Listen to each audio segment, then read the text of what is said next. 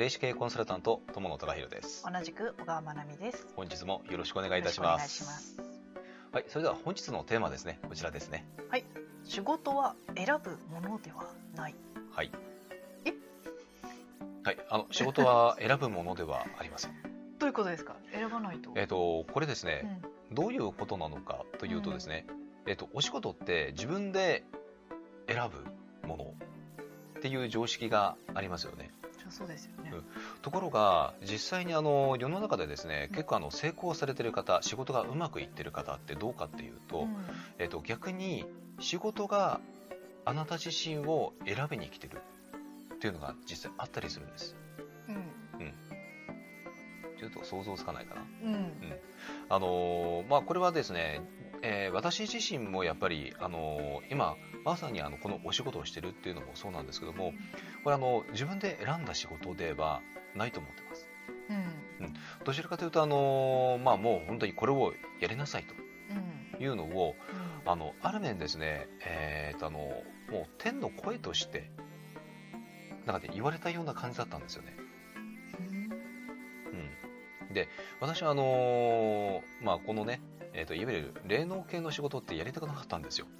うん。ね、もともとあのビジネスでねずーっとやってきてる人間なんで、いやちょっとその仕事はやりたくないなっていうのは本音だったんですけども、やっぱりその流れがやってきて、うんで仕事にやっぱり自分自身がねうん。呼ばれてしまった感じなんですよ、うん。うん、だから仕事ってあの自分でうん。選ぶことももちろんあの必要だと思います、なんですけども最終的になんかね仕事はなんかね自分で選ぶんではなく、うん。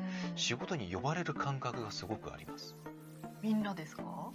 えー、とうまく、あのーやってる人たち、えー、とうまくね、えー、とビジネスが展開できてるとか,、うん。なんかあの成功してる人たちっていうのは、うん。その感覚あるはずなんです。口にはもちろん出さないですよ。だからあの何かね、えー、とお仕事で、えー、とお誘いをいただくとか、まああのーまあ、なんかね、えうん。ーまあ、何々さんはこれが得意だからこれやってみたらっていう形でうん。でそれが具体的に本当に仕事になっていったらうん。多分それが、えー、と仕事があなたを選んだっていうことになるかと思います。でえー、ともしそれが自分がそこまで好きじゃないものだとしてもやっていくうちに、えー、と自分が本当にあこれが自分が本当にやりたかったことなんだっていうものに出会う、えーまあ、そういうきっかけにもなるはずなんですよ。うん。